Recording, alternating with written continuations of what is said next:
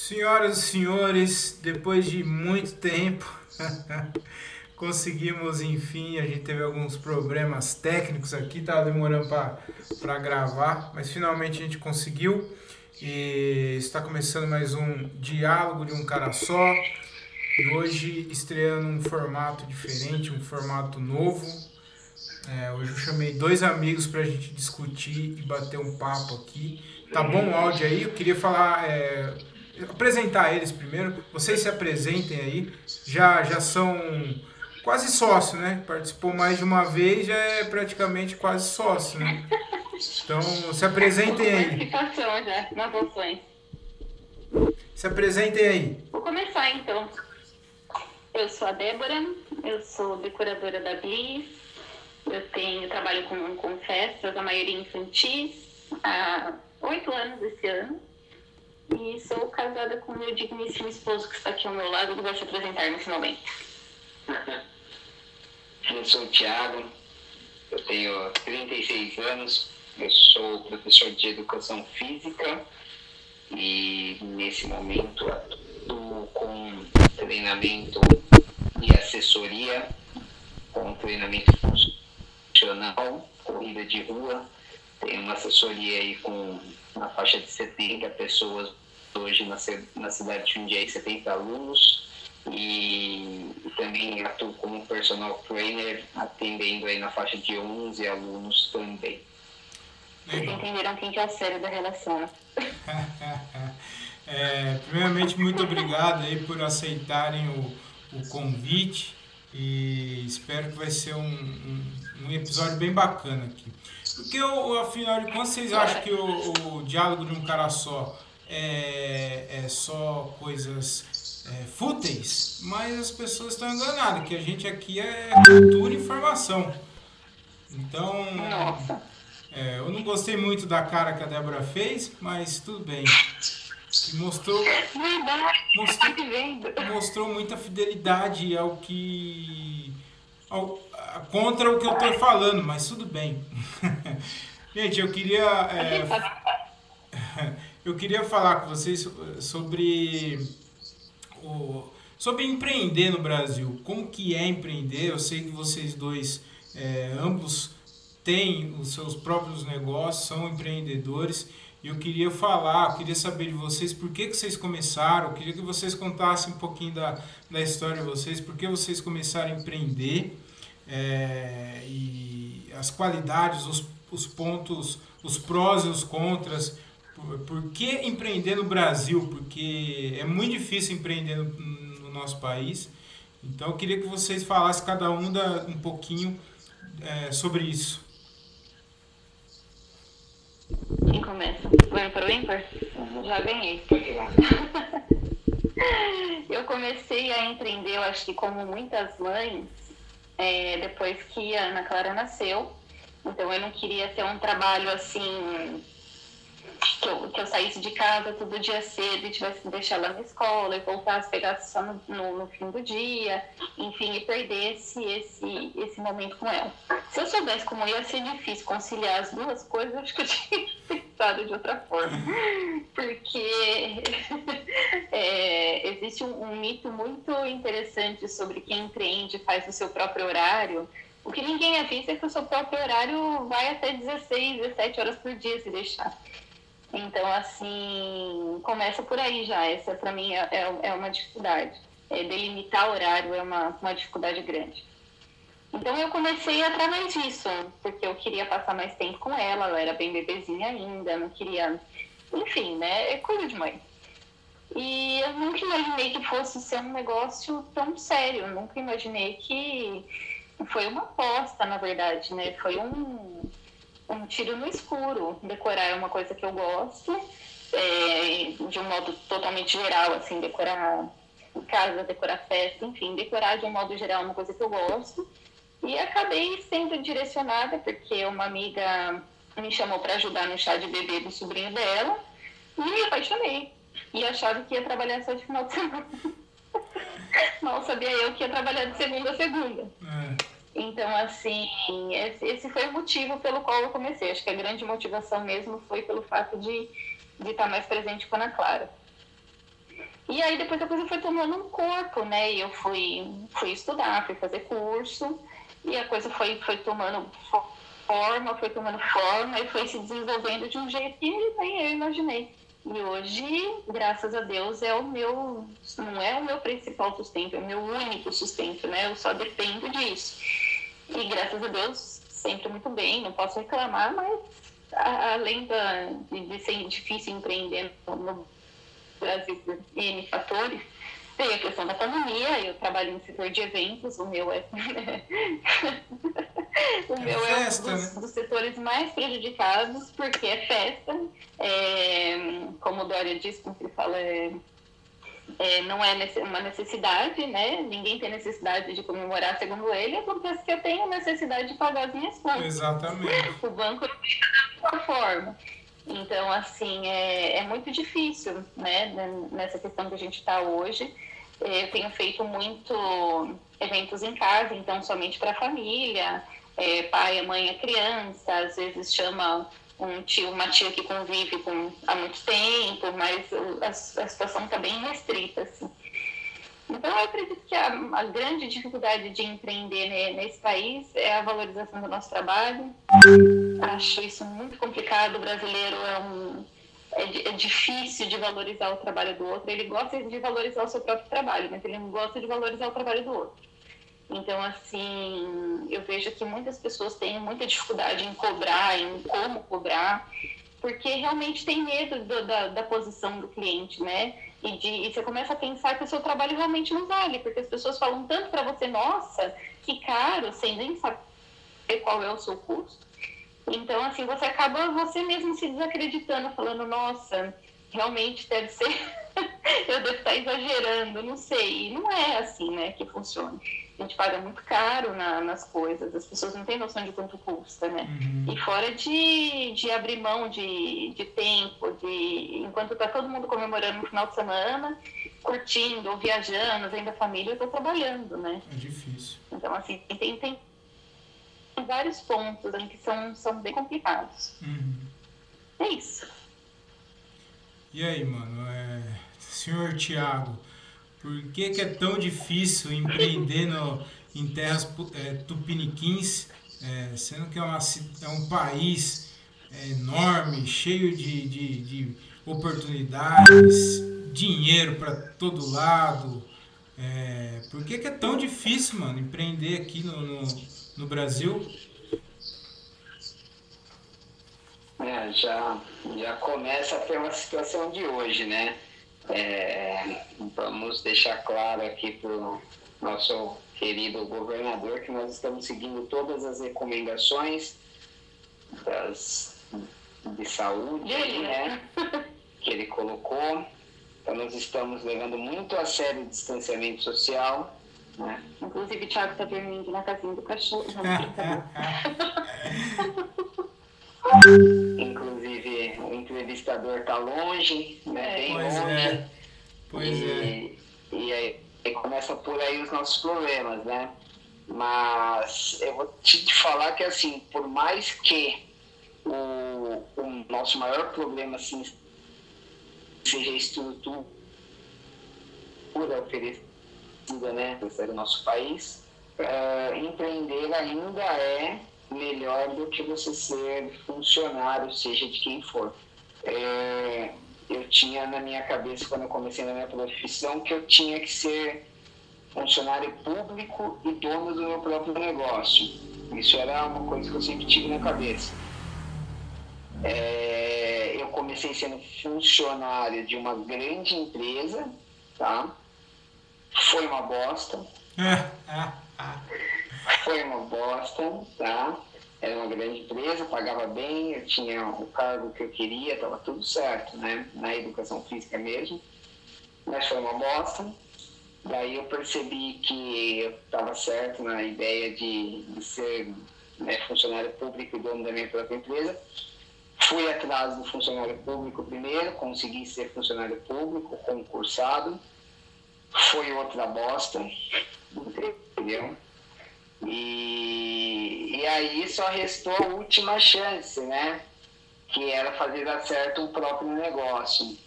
eu apostei todas as minhas fichas. E agora todo mundo quer saber, tá uma bosta também ou não? E não tá, não tá uma bosta, apesar de todas as dificuldades impostas pelo país que nós vivemos, né? É, eu hoje estava pensando nisso, engraçado. Eu acho que nem sabia ainda que ia fazer podcast, mas eu estava pensando nisso no momento do meu dia, hoje, ontem. E o meu pensamento era: eu levo a vida que eu sempre quis levar. Se é fácil, não vou dizer que é, não é fácil. É uma incerteza, é uma insegurança, existem situações é, mas traz um pouco do que eu gosto na minha vida profissional, né? Que, poxa, quando você é professor de educação física, muitas das vezes, ou na maioria delas, você dá aulas, seja em qualquer área, mas você né, promove alguma atividade para alguém. E como você lida com pessoas, todos os dias é diferente, né? Não tem um dia que é igual. Não tem um dia que você senta, abre o bloco do, do, do, das contas lá e começa a fazer os cálculos né, positivo e negativo da empresa. Então, não, não tem nada disso. É, todo dia é diferente, tem uma situação diferente. E, e, isso com criança, que era o que eu trabalhava muito né, antes, era todo dia era uma. Você não sabia. Se acordava, você ia, mas o que ia acontecer, você não sabia. E, e isso na minha profissão é muito real. Né? E quando você é dono da sua empresa, não muda muito, entendeu? Todo dia você não sabe o que vai acontecer, né? É, mas te dá uma possibilidade de trabalhar com prazer, moldar algo que é a sua cara, né? E as dificuldades são as que todos os empreendedores passam no país, né? Dificuldade com regras, com leis, com coisas que é, com, com coisas que são burocráticas no país e que não levam ninguém a lugar nenhum, você paga muito para manter as suas coisas funcionando, tem pouco valor da sociedade, no, no, caso da educação física, você não tem valor nem muito para a sociedade, e, porque é o primeiro corte, né, você é o chamado supérfluo, e que não deveria ser isso, que é pior, né? Que aí você fica chateado, né? Porque você fala, porra, é, é a única coisa que das, das menos importantes é a top de a saúde, né? assim, né? né? Porque tem saúde, que é você, né? Assim, lógico, você tem outras coisas que são fundamentais, mas após essas coisas muito fundamentais, a saúde é a primeira coisa. E, e depois, cara, a, é a questão do, do não valor, né? Da, e esse é o principal, né? Que é um, não valor cultural, que, que, que é imposto pela, pela, pelas próprias normas e leis. Né? Então, você não é um serviço essencial em uma pandemia, que a maior prevenção é você estar com a sua saúde em dia. Então, assim, não faz sentido nenhum. Hum. É, eu, eu conversei com, antes de gravar com vocês, eu conversei com bastante amigos meus que eles já empreendem há, há um bom tempo, alguns, inclusive, é, já teve mais de um negócio, é, acabou não dando certo e eles preferem, mesmo assim, eles preferem é, empreender, mesmo tendo o risco de abrir hoje um negócio e, e fechar amanhã, eles preferem, eles têm a preferência de empreender. É, pelo fato, igual você falou aí, Thiago, você falou que mesmo dentro das dificuldades e das é, limitações, entre aspas, você prefere ainda, mesmo assim, empreender. Inclusive, eu, eu, eu andei, eu pedi para alguns desses meus amigos me mandarem alguns áudios para a gente debater aqui e trocar uma ideia. É, se vocês. Eu, eu mandei aí, Dez. Eu vou, vou soltar aqui, peraí. Vamos lá. Posso colocar aqui? Pode, pode. Meu nome é Armando, eu trabalho com empreendimentos junto com a minha família desde pequeno e venho acompanhando todo o cenário de, dos negócios desde sempre. Então, o que eu tenho como visão para a gente começar a fazer uma avaliação entre a diferença de empreender e ser uma, um CLT, primeiro, o primeiro ponto assim, para o país, o que eu diria é qual é a qualidade de vida que você precisa. Então, se se a gente parar para pensar, a diferença social que nós temos hoje quando a gente fala de um salário mínimo ou de um emprego de base que seja, não menosprezando qualquer uma das classes, né? Para a necessidade que você realmente precisa para ter o conforto digno, é uma diferença gritante. Então, assim, ser um CLT de base hoje e ganhar seus 1.200, 1.500, até 2.000 reais, é, não condiz com a necessidade que você teria como indivíduo. Por exemplo, se você for considerar que para ter segurança você precisa morar num condomínio fechado e você precisa para isso ganhar de 2.500 a 3.500 reais só para um aluguel, para você ter um hospital de qualidade você precisa pagar uh, o plano de saúde para duas pessoas adultas e mais duas crianças, por exemplo, e você vai gastar mais aí uns 1.500 a 2.000 reais. Colocar na ponta do lápis que para ter além da segurança e saúde, você vai precisar de uh, escola para os seus filhos, e isso já custa mais uns R$ 1.500 por criança. Então, de cara, parte do princípio que se você precisa receber R$ mil reais, pelo menos, né, fazendo uma conta aí superficial, só para bancar esses gastos, fora a sua qualidade de vida. Então, olha a distância que tem. Você precisa receber aí 12, 15, 20 mil reais para ter uma vida tranquila, onde você fala: tenho acesso a tudo isso e sou digno, tenho acesso a, a, participar de qualquer evento cultural que eu queira, tenho acesso a comer o que eu quero e fazer diferente, frequentar um bom restaurante quando eu quero, ou você recebe 1.500 a 2.000 reais, vive-se também, é lógico, mas sem nenhum desses índices de qualidade. Essa é a minha visão, tá? Então, assim, basicamente, eu costumo até fazer uma comparação que parece que a gente não é gente num país desse, porque você não tem acesso a uma, a uma estrutura de escola para o seu filho, você não tem acesso a uma medicina de qualidade, muito menos a segurança se você não pagar por isso, enquanto isso é direito constitucional. Então, assim, parte desse princípio a primeira, a primeira parte da, da, da conversa, né? Você vai ser um CLT de que nível? Você tem uma instrução escolar para conseguir receber seus 10, 15, 20 mil dentro de uma, uma grande indústria ou é, grande, de, uma, de uma grande empresa que te coloque nesse patamar, ou você vai ser um CLT de base? Ser um CLT de base não te dá garantias alguma, certo? Essa é a minha visão.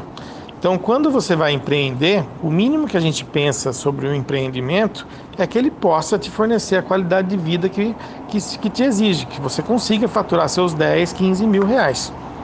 Essa é uma, uma postura do que você precisa como CLT. Agora, pra, como CLT não, do que você precisa é, dentro do seu empreendedorismo, né?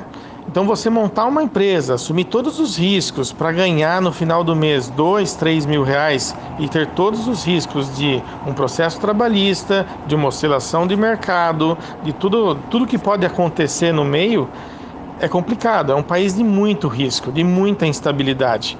Então, é, eu acho que o, o Armando disse tudo aí, né?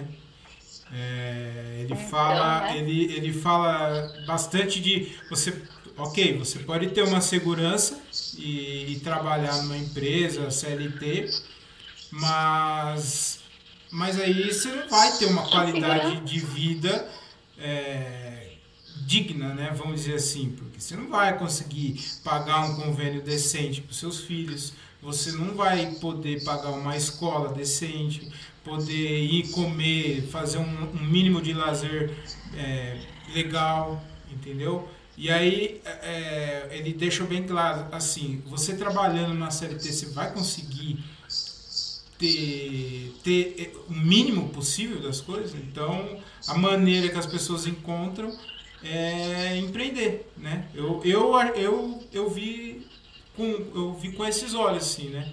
Inclusive, é, você pode passar o segundo áudio, Débora? Tá, ele está completando e eu achei sensacional também, dá para a gente discutir deixando como ponto então de vista meu é que não é fácil ser um empreendedor. É, ser um empreendedor não é garantia de sucesso e de estabilidade. Às vezes você tem um produto muito bom, mas as oscilações, as dificuldades te levam a não, não conseguir prosperar por muito a longo prazo. Então é muito difícil. Eu acho que é um país de, de falta de estabilidade, como comentei, e, e isso fora as burocracias e enfim, os problemas trabalhistas e tudo, é muito difícil empreender. É realmente assim uma luta conseguir se manter no mercado e é para quem está com todo esse esse vapor, né, essa vontade de, de ter algo diferente, lutar por isso. Tem que ter muita coragem. Legal, né? Então, é, e tem outra coisa também, às vezes você acha que você tem. Ele fala aí bastante de insegurança, né? de você empreender é uma insegurança e tal, não, é uma instabilidade, né? Não tem muita segurança. E às vezes você acha que. Mas eu vou te fazer uma pergunta em, contraproposta, em é, contraponto disso. Você acha que todo cargo CLT é seguro? Então, é, é o que eu. A gente fala tanto em eu acredito muito que exista tanta muita insegurança num cargo CLT quanto existe Sim, insegurança em justamente. empreender, porque com a nossa instabilidade, é, é, vamos dizer que é que assim, empreender é uma tarefa diária para aquilo dar certo. Quando você trabalha numa CLT, não é 100% sua responsabilidade não. de fazer a empresa dar certo. Quando você tem o seu negócio, sim. Então, é, é muito num ponto de, de responsabilidade. Porque de insegurança, a meu ver, é, você está trabalhando lá, está lindo e belo, ganhando, sei lá, se você estiver sendo muito bem remunerado, como ele disse, aí tiver um, um bom grau de instrução, e você está lá ganhando seus 15, 20 mil reais. Amanhã você é mandado embora. É, exatamente, é, é, o, é o ponto que eu ia chegar, porque às vezes a pessoa acha que ela tem estabilidade no emprego, é, e da noite para o dia você não serve mais para o seu chefe, ou a empresa entra numa crise e você é mandado embora. E aí você tem que se virar também. Então, da mesma forma que o empreendedor ele tem é, a, a vantagem de algumas vantagens de, ah, de, de fazer seu próprio horário, é, não ter chefe, você ser o próprio chefe, entendeu? Mas, mas você tem, tem é, é, é tão insegurança quanto um cara da CLT. Que ele pode ser mandado embora no outro dia. Né? Uma coisa que eu. Tem, tem uma ah. questão, né? É, dentro disso tudo que ele falou, né? É, o Brasil é um país que ele incentiva você a ser empreendedor, teoricamente falando. Principalmente nos dias de hoje. Por quê? Se você pegar antigamente, é, a pessoa que perdia um emprego, ela muitas das vezes já recuperava um emprego similar. E rápido. Hoje, e rápido, né? Assim, hoje, você não, se você perder um bom emprego, você não recupera um, nem perto. Muito difícil. Muito Ou você faz um upgrade, né? Às vezes você está no emprego e consegue uma oportunidade melhor, mas você perder e ficar no mercado de trabalho perdendo um bom emprego, é difícil você recuperar um igual imediatamente hoje. Porque não existem vagas no mercado, uh, os, quem é especializado está lá em cima, uh, quem, quem já passou da idade já começa a ter dificuldade, e aí começa a, complicar as coisas. É, e outra questão né, é que o Brasil ele incentiva você empreender por esse motivo também, né? É, porque assim, se você não vai ter aquela segurança no seu ambiente de trabalho de CLT. Obviamente, se você tiver alguma condição, como ele falou, de oferecer um bom produto, uma ideia boa, alguma coisa diferente, você com certeza vai tentar. Se você usar estratégias, se tiver paciência, né, existe uma possibilidade de você empreender. Outra coisa que ele coloca ali que é funda fundamental é se você não quer empreender, mas você não tem condição aí com o seu empreendimento, né, de é, recuperar para você dar conta das contas no mínimo 7 mil reais, que é mais ou menos essa conta mesmo, falando de um é. filho, é, você não esquece, porque você vai viver a vida de CLT ou pior. E por fim, você citou o próprio chefe, né? Você ser o próprio chefe e tal. Eu vou te dizer que no meu caso já tive chefes mais bonzinhos do que eu sou para eu mesmo. Ah, sim, e então, tem que ser, né, cara? Porque é, é o seu salário, é você que faz, né, mano? Então você tem que ralar mesmo, tem que se cobrar, você tem que ter um. É, é uma autocobrança diária muito grande. Exatamente, mano. Você falou, né, Tiago? É, você falou, o Armando mandou o áudio falando que é, é interessante vocês é, entrarem no, no mundo do empreendimento colocando algo novo, algo diferente. Mas hoje é algo novo, é algo diferente. Amanhã vai ser o mesmo, entendeu? É, você, os, vocês dois são exemplo disso, né? O Thiago, quando você começou sua assessoria de corrida, não tinha ninguém. Hoje tem, hoje tem várias opções, entendeu? É, então, assim, a Débora, mesma coisa. acredito que hoje, hoje não, não sei se em Jundiaí tem tantos mas se tem mais de quando você começou. Então, assim, eu acho que além de, de além de você fazer o, o novo e o diferente, eu acho que você tem que fazer o bem, bem feito, entendeu? Acho que é. Claro. Um produto de qualidade muito bem feito, você vai ser mais diferenciado, às vezes, de alguém que está mais tempo no mercado e não tem uma qualidade é, altura, entendeu? Eu falei ontem numa live sobre isso que você mencionou agora, sobre a questão da valorização realmente.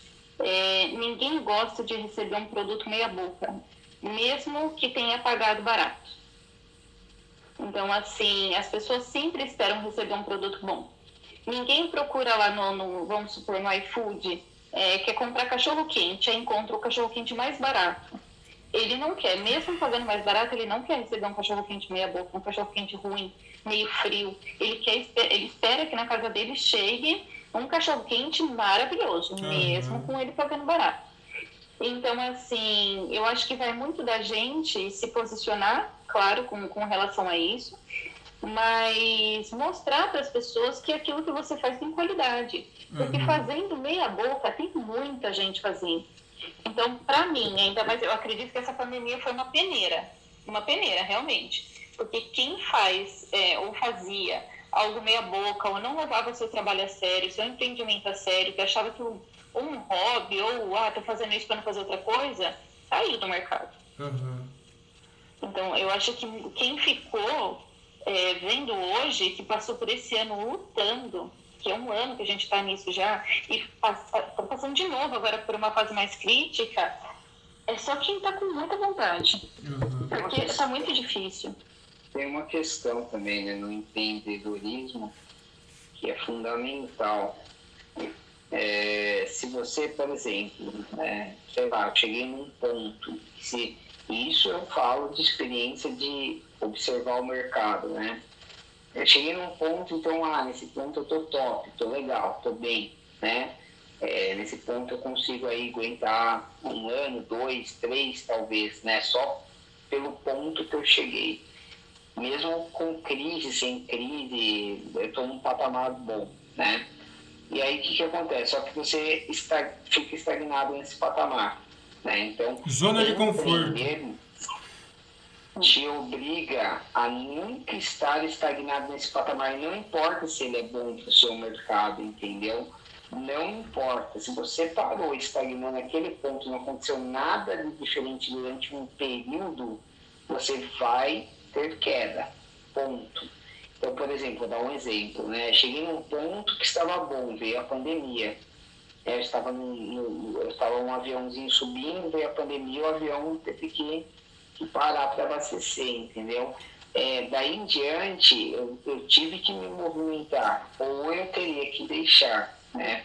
Então, é, pô, me movimentei, sobrevivi, o que te dá uma carga boa, porque o fato de você sobreviver nessa situação te dá uma, uma vivência boa e até um patamar bom também, né? Porque todo mundo vai falar um monte de conhecimento, a pessoa sobreviveu.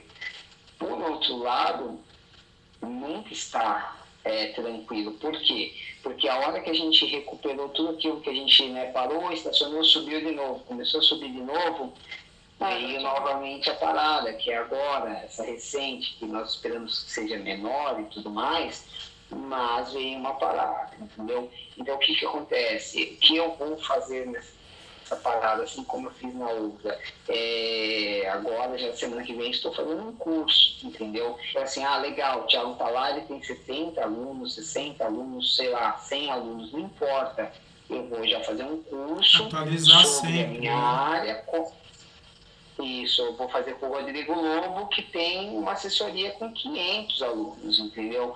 Então, assim, é, a ideia é sempre estar num patamar muito alto e diferente para que você possa passar por todas essas situações. Porque se você achar que você chegou e que aquele patamar te Te dá uma mantém, segurança. te dá uma segurança, isso não existe. Uhum. Também empreendedorismo, isso não existe. É, empreender está sempre em movimento. Exatamente. Sempre em movimento. Acho que essa é a palavra.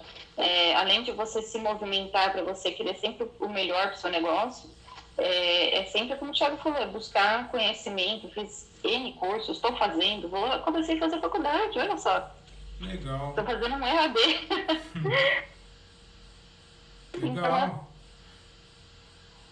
Opa. que aconteceu. É, na, na semana pa- pa- retrasada, passada, não me recordo.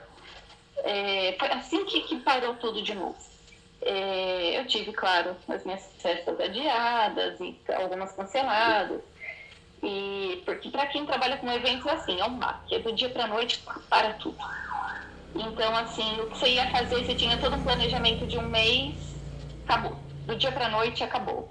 Ele falou, parou, você não trabalha. É assim que funciona. Só que não trabalhar, assim, não, não ir até, a, a- até esse evento para montar, não significa que você tem que. Ah, parou? Ah, então tá bom, vou parei, vou ficar na minha casa, vou ligar a Netflix e, e esperar que eu vou ter eh, dinheiro para pagar a conta Ou do abrir a porta, né? Que muita gente, ah, então eu vou abrir a porta, ficar com a porta entreaberta e achar que as coisas vão Não acontecer. é assim, você precisa se movimentar. E aí eu lembro que eu- a gente saiu para fazer uma entrega de um, de um kit de festa que tinha feito, eu voltei para casa arrasada, eu queria chorar o caminho inteiro. Porque eu fiquei arrasada, eu tinha um planejamento de festas para aquele final de semana, festas que estavam sendo planejadas há muito tempo, então assim, é um baque. E Uhum. eu cheguei em casa, fiquei desanimada. Aí eu falei, bom, eu tenho duas opções. Eu vou pra minha cama e fico lá chorando, desanimada, triste da vida. Ou eu vou pegar e vou montar uma, uma decoração aqui na garagem da minha casa, vou bater foto, vou postar no Instagram, vou, vou movimentar, né? E aí, com muita relutância, eu fui fazer essa minha montagem na garagem, com as minhas peças, coisas que eu tinha aqui, enchi uns balões e fiz. Para começar, na hora que eu terminei a montagem, eu já estava em outra energia, assim, já estava em outra É vibe. E o mais interessante disso é que na segunda-feira eu vendi essa decoração para uma festa que que vai ainda acontecer em. é. Então, assim, se eu tivesse ficado sentada na cama chorando, chateada, eu não tinha vendido, Não, não mesmo. entendeu? E o Não fato tinha- de não tinha vendido. festa vai, vai me Não tinha vendido, ia ficar É, com o psicológico para baixo também. O- abalado, exato. Então, assim, para mim isso foi uma prova palpável de que esse movimento Tem que é extremamente importante, é extremamente válido. E outra, é, a gente além de ter, a gente tem que estar atualizado com tudo o tempo todo, antenado com tudo o tempo Uhum. todo. Não dá mais para a gente viver como vivíamos antigamente, aquela coisa de tradição. Uhum. Sabe? Eu sou tradicionalmente assim. Se você quiser, você vem comprar comigo. Se você não gostar do jeito que eu trabalho, vai procurar, procurar outro. Não é mais assim.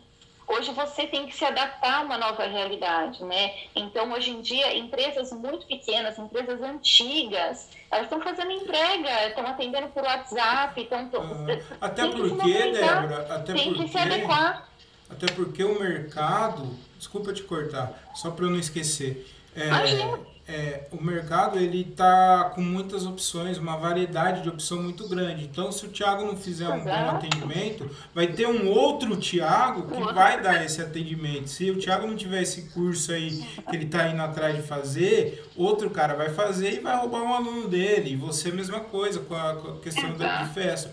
Eu, eu conversei com um amigo meu, ele trabalhou muito tempo em uma metalúrgica é, aqui na Várzea Paulista, inclusive, e ele saiu, ele abriu mão da, da empresa e foi abrir um negócio para ele. Hoje ele tem uma loja de é, e-commerce, né, uma loja virtual de brinquedos e tá super bem, cara. Inclusive eu pedi para ele gravar um áudio para mim, ele gravou um áudio.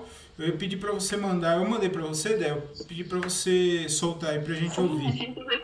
Ô Débora, só vou pedir para você abaixar um pouquinho do volume do seu celular a hora que você soltar. Peraí. Eu eu vou colocar aqui se ver se tá legal, tá bom? Tá bom. Fala, Tiagão. Boa tarde, meu amigo. Cara, falando um pouquinho sobre empreender, né?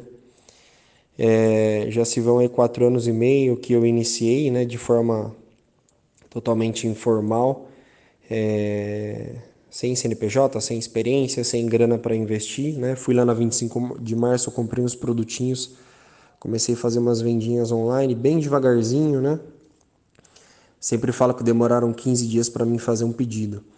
E hoje a gente está aí, né? Depois desses quatro anos e meio, é, eu já vivo exclusivamente disso há mais de dois anos, um pouco mais de dois anos e meio, né? Que eu fui metalúrgico durante 11 anos, trabalhei na KSB aqui em Várzea Paulista e, e hoje tô, estamos aí, né, cara? É, empreendendo é uma luta, uma batalha, não tem absolutamente nada fácil. Esse nosso país é muito complicado, as questões fiscais, tributárias. É, hoje, graças a Deus, né, a gente tem uma equipe bem legal de trabalho. É, a gente é muito abençoado por ter escolhido pessoas certas. Graças a Deus, com relação à minha equipe, eu tenho praticamente dor de cabeça nenhuma. Né? São pessoas todas que a gente conhecia anterior, que hoje trabalham com a gente. Né? E estamos aí, cara. Uma luta tremenda. Né? Hoje são seis colaboradores eu, eu e minha esposa, um, um time total de oito pessoas. A gente vende online aí há quatro anos e meio. E estamos aí, cara, firme e forte, né? Batalhando dentro do Mercado Livre, do Magazine Luiza, dos maiores marketplaces aí. E acho que vale, valeu super a pena, né? É, eu sempre falo pra galera, tem muita gente que, que tem o sonho de empreender, de viver disso, de sair da CLT, de ir para é, ir para ter o seu próprio negócio. E eu falo, primeiramente, é, acho que assim, dá uma boa estruturada antes, né? é, verificar, estudar mercado, estuda, cara, estudem, estudem, estudem. Eu não sou formado, não tenho faculdade, mas eu falo que é, conhecimento hoje é, ele é muito acessível, né? Internet aí, YouTube, é, você pode comprar um curso, você pode acompanhar muito material, a galera divulga muita coisa. Então, esse estudo é constante, ele sempre faz. Eu sempre aqui estou trabalhando no computador e ouvindo vídeos, né? Eu tenho parceiros hoje, pessoas maiores do e-commerce aí, que sempre tem material e a gente sempre está acompanhando, né? E uma coisa muito importante é a fé em Deus, com certeza, e colocar nas mãos de Deus e ir trabalhando com humildade, né? Um passinho de cada vez, é, sempre lembrando de onde que você vem, independente de você estar tá numa condição comercial melhor. Pô, hoje eu compro um monte, eu vendo um monte, legal. Lembra que você começou bem pequenininho, né? E que ninguém é melhor que ninguém, independente do das empresas que têm, da condição social, sei lá o que, né? Perante Deus todos somos iguais. E o que eu sempre falo para a galera também, que no momento de sair da CLT e ir para a vida de, do empreendedor, a vontade de, de realizar esse sonho, ela tem que ser maior que o medo das coisas darem errado. Porque você vai se questionar. Né? Quando eu pedi para sair do, de uma empresa que eu trabalhei 11 anos e meio, a minha bebezinha tinha 5, 6 meses quando eu fui mandado embora, né?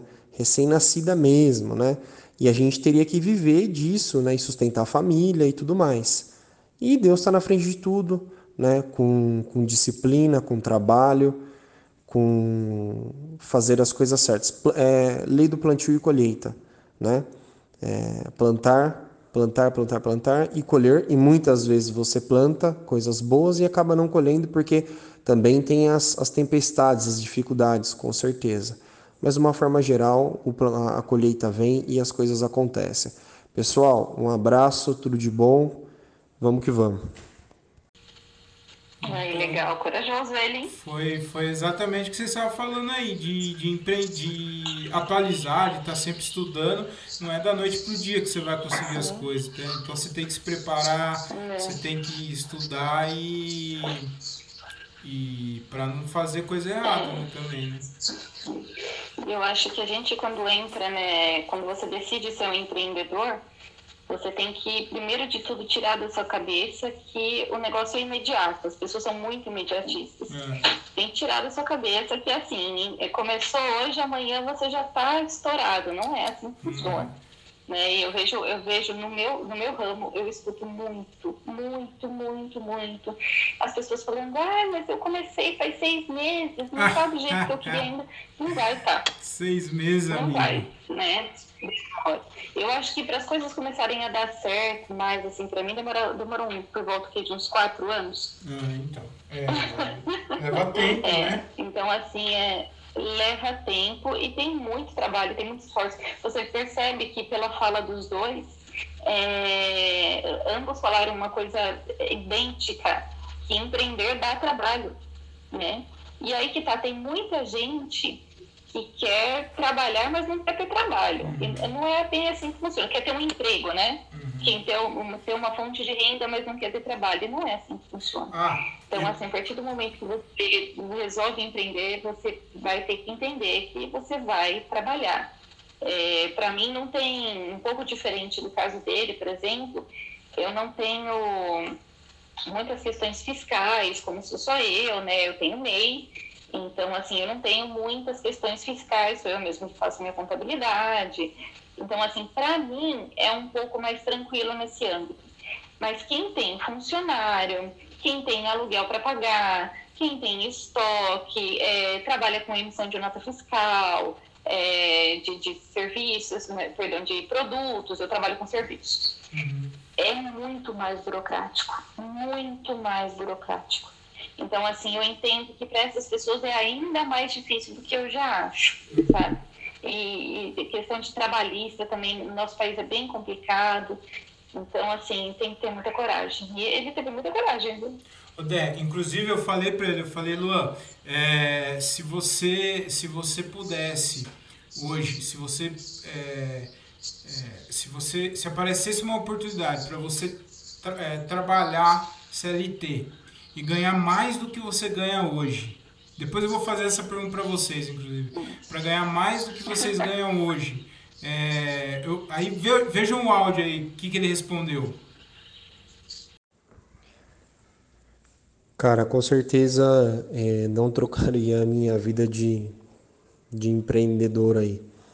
Por mais que a gente tenha dificuldades, por mais que a gente tenha é, são muitas as pedras no caminho, mas eu acho que é muito gratificante e vale muito a pena. Mas tem que ter paixão, tem que se apaixonar. E se a paixão for só pelo dinheiro, não faça, com certeza não faça. Porque não vai valer a pena. Se o foco for só a grana, não vai valer a pena. Tem que ser realmente um sonho, a pessoa tem que ser apaixonada pelo que faz, porque é, quando você tem problemas e você é o dono, você é o responsável, você é o último da linha ali, você não tem para quem passar. É você quem tem que resolver. E as dores do crescimento vêm. É, da mesma forma que você cresce, é, os problemas crescem é, na mesma proporção. E se você tiver somente o foco na grana ali, sua única motivação for financeira, uma hora você não vai aguentar. Então tem que amar realmente e, e ter essa decisão por empreender assim dentro da pessoa mesmo e aí vale muito a pena com certeza. Legal, né? Uma vez eu fui com a Débora e foi comprar alguma coisa para festa, tal, numa loja aqui, até conhecida e tal. E aí tem um senhor lá, né? E ele que nos atendeu ali e tudo. E, e aí a gente estava comentando até sobre né, correria, aquela coisa toda, né? Sobre o trabalho dela. E, e aí ele falou, pensa bem se você quer crescer. Eu não, não conhecia esse senhor, agora tinha mais contato com ele. E ele falou, pensa bem se você quer crescer. Porque eu cresci duas vezes e e as duas vezes chegou num ponto que eu, que eu não dormia, que eu não tinha mais uma vida, né? E aí as duas vezes eu vendi. Inclusive a, o local onde nós fomos comprar, que ele era o funcionário, ele era o dono. Caramba! Só que não era, né? Naquele momento ele não era mais o dono, ele havia vendido e era funcionário da empresa que ele mesmo fundou e fez crescer. Puta que pariu, velho. É, eu tava. esses tempos atrás, o ano passado. O ano passado, é, um amigo nosso, que tá, um, um, amigo meu que trabalha lá com a gente, ele tinha sete anos de empresa e ele também, ele deu a louca, assim, tipo, de um, lógico que não foi um dia, do dia pra noite, mas ele foi estudando e tal, ele saiu de férias, quando ele voltou ele falou, Thiago, eu não vou mais trabalhar aqui. Eu falei, mano, você é louco, velho. Você tem família, aluguel, as coisas. Tiago, eu não vou mais trabalhar aqui, eu cansei, porque eu trabalho, a gente trabalha a vida toda e quem enriquece é, os, é o nosso patrão. A gente trabalha, é, às vezes, até mais, 12, 14, 15 horas, mas eu não estou ficando rico. Quem está ficando rico é meu chefe. Então, e, e, e, eu não vejo problema nenhum também do meu chefe ser rico e ganhar muito dinheiro com isso, porque ele também ralou para chegar onde ele chegou. Mas eu acho que a gente merece também. E aí ele pediu a conta, cara. E aí eu, eu ele, ele pediu a conta para trabalhar com música. Ele dá aula de música. E eu pedi para ele mandar um áudio também. Eu queria que vocês ouvissem, que tá, tá muito legal. E a resposta a resposta para essa pergunta. Na verdade, ela está relacionada com o tamanho da, da expectativa que ela cria é, com o que ela quer. Por exemplo, existem pessoas que, se ela trabalhar todo mês, ela ganha o salário dela fixo. Para ela, ela é feliz assim, entende? Ela não, não precisa. Ela cria expectativa naquilo, da questão da segurança, que todo mês está caindo o salário dela, ela está condicionada ali à rotina dela, naquele trabalho, naquilo que ela faz. Então, ela é feliz, ela está tranquila. Agora, quando a gente quer mais, eu falo, não, eu quero tempo, eu quero tempo e porque eu quero fazer mais coisas, sei lá, ou eu quero ficar mais com a minha família, ou eu quero me dedicar mais a outras coisas, a um estudo específico, para crescimento pessoal, enfim. Aí você começa a pôr na balança onde, onde o tempo é importante. Aí você fala, poxa vida, eu preciso de tempo. E, e aí você acaba se dedicando. Aí você não, não nem se foca tanto no, no financeiro, né? Na, na verdade. Aí o financeiro é, fica secular porque assim o, o, o sucesso do seu trabalho é, automaticamente vai trazer o dinheiro, né? É, ele, vai, ele vai te sustentar. Esse é o objetivo. Então, você tem que buscar, não, não é fácil. É, não é fácil, tem, tem mês que entra, é, é, é não é salário fixo, e tem mês que entra, tem mês que não entra, e assim você tem que ter uma administração bem mais apurada. Mas é uma questão de escolha mesmo, do tamanho da expectativa que a pessoa cria para o seu viver. Então, essa é minha é meu ponto chave aí para você. Não sei se eu respondi. Sensacional. Tipo, Legal pra caramba, né? E, e eu perguntei é, para ele também, eu perguntei para ele também, eu falei, mano, e isso faz um ano, foi o um ano passado, a gente tava passando por uma pandemia, a gente tava passando por uma pandemia, foi logo no comecinho, e eu perguntei, faz um ano agora, vai fazer em abril, acho perguntei se ele, se ele trocaria, se ele pretende trabalhar novamente em, em, CLT, se ele se arrependeu, e olha que ele respondeu. Então, nessa, nessa vida, a gente está condicionado assim, nunca diga nunca, né? É, eu, eu, vou, eu vou fazer os meus esforços para nunca mais poder re registrar. É, eu, eu quero ser o cara que registra, no caso, né? Tentar, tentar passar para o outro lado. É, só que ainda, né, no caso aqui, a gente sempre está do lado da corda bamba. Não, não posso falar que amanhã ou depois falar, ah, poxa vida, apareceu um emprego, alguma coisa para sair de uma, uma dificuldade, né, alguma coisa. Isso daí a gente não pode descartar. Mas a concentração de forças é para estar do outro lado, não não voltar. Você olhar para frente e não voltar.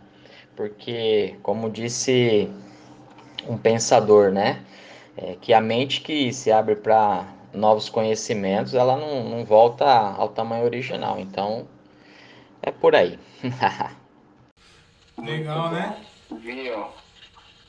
Então, é a história que eu acho que tem tanto Débora teria o que falar sobre Queria isso. Queria mandar um abraço, Marcondes. Não sei se ele vai ouvir isso, mas Marcondinho, você é um cara muito gente boa. É, e é isso. Participação do Marcondes, meu amigo. Precisar de, de aula de violão, teclado, é com ele mesmo. pode falar, pode falar. Precisando de aula de violão, tá na casa. Não, então, e eu acho que é, é bem dentro disso, cara. Eu, pior ainda do que uma CLT, né? Porque, vou ser bem sincero com você, com a CLT eu não tinha nem é, perspectiva de nada. Eu tinha um bom emprego, ganhava bem pela idade, pela experiência, tudo. Não, né? não posso, não estou reclamando disso. Né? Mas eu trabalhava muito, não tinha perspectiva de tempo, de vida, de nada. E tenho amigos que, poxa vida, né, permaneceram ali na mesma situação e hoje estão bem dentro dos sonhos de cada um, tá? Então, então aí, né, foi algo é, muito bom. Mas no meu caso, a CLT não me deu tempo de nada, não me deu é, a escolha de, de deixar a CLT foi muito fácil até e, e eu sempre deixei a CLT, né, de um emprego para o outro, assim, sem pensar duas vezes. Apareceu uma oportunidade, era prostituta mesmo. Ia embora, não queria nem saber, trocava, né, tchau e benção, no outro dia estou lá do outro lado, entendeu?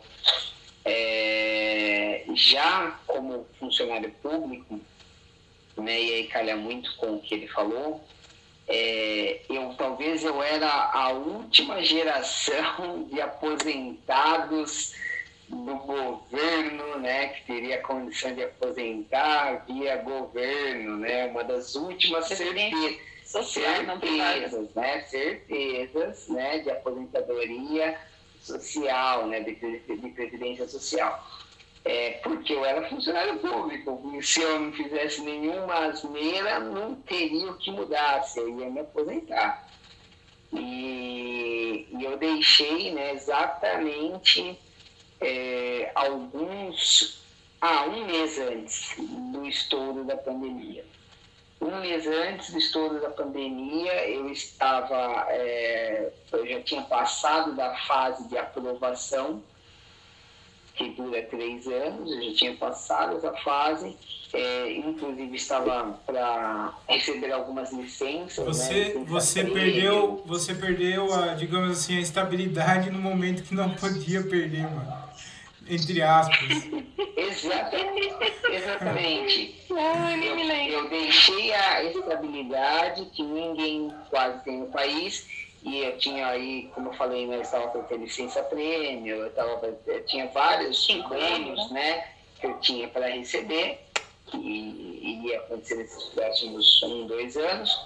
E eu deixei tudo isso para ter o meu negócio, para dedicar tempo ao meu negócio, para tentar passar para o outro lado, como ele falou, e aí eu me deparei com a pandemia vindo de cá. Óbvio que esse meu negócio estava sendo estruturado já há algum tempo, então eu tinha uma segura, eu tinha uma certeza, na verdade, do que eu fazia. Não tinha segurança, mas eu tinha certeza do que eu fazia e de que o que eu fazia estava estruturado e do, né, daquilo que eu tinha posto a mão. Eu precisava de um pouco mais de tempo para mexer nesse negócio, né? Que é o que ele falou, né? Que é o que a, a CLT não dá e, e, o, e, e o concurso público também não te dá, né? Principalmente se você não é nenhum cargo, né, um desembargador, nem nada disso, um juiz federal, você não vai ter muita regalia, entendeu? É, eu queria até falar uma coisa sobre interessante desse ponto que o Thiago falou agora, e relacionando também com o que ele disse que ele quis passar para o outro lado, né? É, quando você é um funcionário, enfim, ou concursado, não importa, quando você trabalha para alguém, seja uma instituição do governo, ou seja para uma empresa, uma indústria, é, você tem um limite. Então, assim, você vai chegar num ponto que não tem mais para onde você ir. Você pode ir crescendo, crescendo, crescendo, crescendo, crescendo na empresa. O ponto máximo que é óbvio que você possa chegar é ser convidado a ser sócio ou alguma coisa do tipo. Mas para você, claro, chegar também num ponto desse, a gente sabe que é um e não sei em quantos Quando você tem uma empresa, as possibilidades são infinitas, sabe? É diferente de quando você é funcionário. Então, você, sei lá, é, começou é, repositor do mercado, aí depois você pode passar para a caixa do mercado, aí depois você pode trabalhar na contabilidade. Do, é, vai ter, chegar, assim, com muita luta e muitos anos de trabalho que você vai chegar na gerência do mercado. Uhum. Então, assim, dali você não passa. Agora, quando você tem uma empresa, você pode sonhar à vontade. Então, você pode sonhar em ter uma empresa com 50 funcionários, você pode sonhar em abrir filiais em outros países, você sabe, é muito grande para onde você pode ir. É, é muito vasto para o que você quer escolher, né? Uhum. Então, assim, eu acho que essa questão de possibilidades é, é uma abertura interessante. E outro fator que ele falou também que não que não foi para ele o que era muito importante era uma questão de tempo realmente tempo de qualidade é, você consegue melhor empreendendo do que sendo funcionário, né? Porque você é, tem, tem vantagens e desvantagens de fazer o seu horário. As vantagens são essas, uhum. né? Seu filho ficou doente, você cata, leva no hospital e não está preocupado em pegar atestado médico, levar no dia seguinte, comprovar que você realmente estava no hospital, ou seu filho acabou, ah, não, não precisa de atestado, você não, não tem problema com isso. Uhum. Agora, sim, também, a meu ver, se você não tem uma determinada organização, olha, eu vou começar a trabalhar esse horário, eu vou parar esse horário. Meu, é um negócio que se deixar vai, sabe? Uhum. E a gente acaba pecando, às vezes, pelo excesso. É uma empresa. Nunca por menos. Eu não conheço um empreendedor, é, eu não conheço um empreendedor que peca por menos, que fala assim, ai, não, eu realmente trabalho menos do que eu deveria trabalhar e e tá tudo certo, e minha empresa tá indo super bem. Não, a gente normalmente trabalha muito mais, estende demais o horário, trabalha de final de semana. Então, assim, tem, são, são dois pontos, tem que pesar muito bem na balança, sabe? É muito. É, tem, tem que ter, tudo tem que ter muito equilíbrio. Ser empreendedor tem que ser inteligente. Não adianta, você não pode achar que, que ai, fui lá, abriu uma MEI e virou bagunça. Não, você tem que ser organizado. É, isso é, é, é muito importante para estruturar a sua empresa. Hoje, é, eu, eu, queria tocar no assunto que é, a gente está vendo o lado, só o lado da pessoa que, que tem um desejo de empreender, que tem vontade de empreender. Mas a pessoa, por exemplo, um pai de família, porque eu vejo muitas pessoas falando: ah, mas você tem que ser feliz onde você trabalha, você tem que, que fazer o que você gosta que você, você vai ficar a vida inteira no trabalho e vai ser infeliz, né? Tem pessoas que trabalham, isso é até uma cultura, embora tenha mudado isso e venha mudando isso, a mentalidade das pessoas, é uma cultura da, da pessoa trabalhar a vida inteira no lugar, chegar no final da vida velho, aposentar com uma, um valor medíocre, né? Mas é, como que faz isso? Como que lidar com isso? Porque é fácil você falar, ah não, eu trabalho com. Opa, deu uma caída aí. Deu uma caída no sinal, pessoal. Pera aí um pouquinho.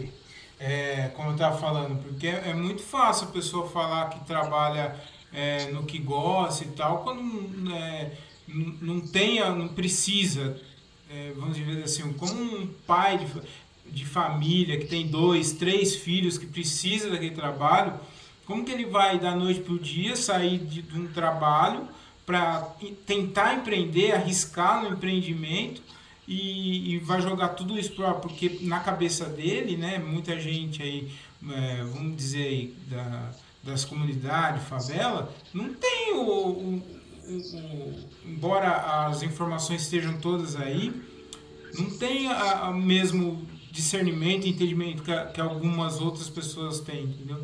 Então é, é muito difícil, eu, eu vejo as pessoas falando, ah, é, você tem que trabalhar com o que gosta, tem que ser feliz, mas tem gente que não tem opção, outra opção, então assim, qual que é a, o que, que vocês acham disso, né? De, de da pessoa trabalha, ela, ela, ela tem que trabalhar infeliz no, no que ela não gosta, e viver a, a vida assim, porque ela está presa a alguns benefícios, entre aspas, ou arrisca mesmo, joga, joga tudo pro alto e, e, e vai para cima? O que, que, vocês acham sobre isso? A pergunta tem muito a ver comigo, cara. É, eu não acho que é nem uma coisa nem outra, ok? Eu concordo. É, mas assim, é, mais cedo ou mais tarde, você tem que estar preparado para jogar tudo pro alto. Então, assim, não acho que você tenha que simplesmente do, do dia para noite. Do dia para noite, entendeu? Mas todas as vezes que eu fiz as minhas trocas de emprego, eu fiz seguro do que eu estava fazendo. Ou porque no caso da CLT eu já tinha é, a, a, alcançado outra coisa, conseguido outra coisa que eu julgava ser melhor, ou bem, né, eu ia ter uma vantagem ali e aí, no caso, passando para o empreendedorismo, cara, eu já fiz diferente. Aí talvez seja a fase mais difícil uhum. do empreendedor, que é o momento onde você tem que segurar um emprego, onde você já não é mais feliz, mas você tem ali algumas vantagens que naquele momento você não tem segurança de ter essas vantagens no seu negócio e preparar o seu negócio. E quando eu digo preparar o seu negócio, é preparar até o ponto dele estar acontecendo de uma tal maneira que você enxergue que de imediato você vai sobreviver, entendeu? De imediato, básico, você com certeza vai ter. Então, você esse, tem que se planejar antes, né? Muito. Essa preparação, ela dói um pouco. Por quê? Porque chega num momento que você está lá no seu outro emprego, você está. É, você só, na verdade, você está no emprego, mas você só está com a cabeça no outro, entendeu? Você só está fazendo coisa do outro. Então, assim, chega num ponto que aí vai chegar, vai ficar insustentável. Eu era funcionário público. E eu vou ser bem sincero, eu poderia deixar isso daí ficar insustentável muitos níveis acima tá bom? Mas muitos antes de eu sair. Eu poderia ter deixado chegar num ponto que até de insustentabilidade que eu, que eu nem estaria mais indo né, nesse, nesse, nesse, nesse emprego público, né? Eu poderia nem ir mais e ligar mesmo assim, sabe? Um dia na semana eu não vou, aí dane-se, entendeu? Eu já tinha um dia livre e mais um dia eu não iria, por exemplo, durante seis meses pelo menos, tranquilamente eu sustentaria isso. Mas aí saía um pouco dos meus princípios também, entendeu? Uhum. Então eu nunca que eu ia deixar de trabalhar num, num local, pelo menos estar presente ali e, e tocar da, da forma que desse, né? É, mas eu, eu fazia os dois trabalhos, né, uhum. cara? Eu era aquele espião, né? Uma coisa aqui, uma coisa ali, uma coisa aqui, uma coisa ali. Nossa, eu concordo em não, gênero, número e grau. não deixei a coisa ficar num ponto muito sustentável, né? Mas é que aí a minha cabeça, o meu coração, a minha energia, ela já estava totalmente num ponto focada em outro lado, que eu não tinha mais como sustentar, ficar indo lá. Eu estaria indo contra princípios e outras coisas, aí eu achei melhor é, não manter, né? Então eu exonerei um cargo público, né? É, e aí recebi de presente uma pandemia. eu quero tocar num ponto que eu lembrei agora, que eu acho que é muito interessante. Eu acho que eu e você já até conversamos sobre isso, que é no ponto de, de das pessoas acreditarem na gente. Eu, bom, eu como decoradora, mulher, no meu, no meu segmento, é, a maioria é, são mulheres o que, que acontece? Eu tenho um problema muito grande. Eu, eu não, graças a Deus, não tive esse problema. Mas elas têm um problema muito grande das pessoas não acreditarem que, por exemplo, trabalhar com decoração de festa dá dinheiro. Né? A pessoa achar que isso pode ser um hobby, ou que ah, durante a semana você tem um emprego normal, que dito emprego normal é um emprego que você vai lá e vai receber uma folha de pagamento todo mês, com o mesmo valor todo mês, e no final de semana você vai montar uma festinha, uhum. né? Então, assim, pelo fato de não ter uma formação profissional, não ter uma, não existe uma faculdade nesse segmento, assim como não existe faculdade, por exemplo, para uma pessoa que faz unhas, mas ela pode abrir uma empresa que faça, como existe aí, né? Enfim, tem vários. É, tudo isso porque não tem um. Você, como comediante, por exemplo, não, não uhum. tem um. Ser comediante. Não, não tem uma formação. É, é empreendedor, é, mas é empreendedor, Débora. Exatamente. É, você pode, assim como a gente vê ali o, o Danilo Gentili, que, que tem uma empresa solidíssima né, que entrega muitas pessoas sendo comediante, né? Hoje, é claro, ele é apresentador tudo, mas ele é em si comediante. Sim. Então, assim, às vezes deixam de acreditar, famílias deixam de... Eu estou falando muito pelo segmento feminino, assim, que é, que é muito forte isso acontecer. De não ter esse apoio, porque você não tem um dito trabalho sério, um trabalho que, que é registrado em carteira, que você tem a segurança de receber o mesmo salário todo mês, é, isso no meu segmento, eu sei que em outros vários acontece muito. Então eu escuto muito delas, ah, o meu marido não me apoia, ou a minha família não me apoia, porque acha que Ontem eu fiz a live, essa é uma história de empreendedorismo interessantíssima. Eita, voltamos? Voltamos. É uma história de empreendedorismo interessantíssima é, eu tenho uma fornecedora que faz bolos de biscuit, ou seja, ela é artesã. Só que ela é advogada, ela é formada, ela tem a OAB. Só que ela não advoga há 10 anos, certo? Há 10 anos, por questão dos filhos, ela resolveu abrir, é, abrir não, começar a fazer bolos de biscuit. O negócio dela deu tão certo que o marido dela, ele era funcionário de uma empresa estável, né, funcionário há muitos anos, trabalhava em horário comercial, e ele saiu dessa empresa para ir trabalhar com ela fazendo os bolos de biscuit. Hoje ela Caralho, dá cursos fazendo isso. Ou seja, o marido donou o emprego para trabalhar junto com a mulher em artesanato. Legal. Cara, é, é querer fazer acontecer isso sabe? Hoje os dois trabalham, hoje eles têm esse negócio, ela dá aulas, é, é, é, hoje os cursos online estão né, bombando, principalmente nessa parte da, nessa período que a gente está vivendo de pandemia, que a gente não pode sair para fazer cursos, né? E graças a Deus ela está dando muito certo, ela tem muito pedido de encomenda, fazendo artesanato. Então, assim, eu acredito que não importa o segmento que você queira trabalhar, se você fizer isso bem feito, se você se estruturar bem, dá certo. Uhum. Não precisa ter um, um, um, CNPJ de um parceiro lá marcado na, na sua CLT, entendeu? Uhum. Para isso dar certo. Então, é, isso é um, é um ponto que eu lembrei e achei bem interessante de falar. Ô, Débora, é, a gente estava falando de, de, comediante e tal, né? E comediante, ser comediante você é, empreende, é um empreendedor, é um cara trabalha por conta, porque ele, é, ele não tem fixo, ele ganha por show. É igual um músico, né? É. Um, um artista, né? Ele, ele, ele ganha. Eu, eu, eu ganho. Eu não tenho fixo, eu tenho uma variação é, ele ganha gigante pela quantidade de show que ele faz. de um mês. Tem, tem mês que tem mais movimento, tem mês que tem menos movimento. É assim a nossa vida.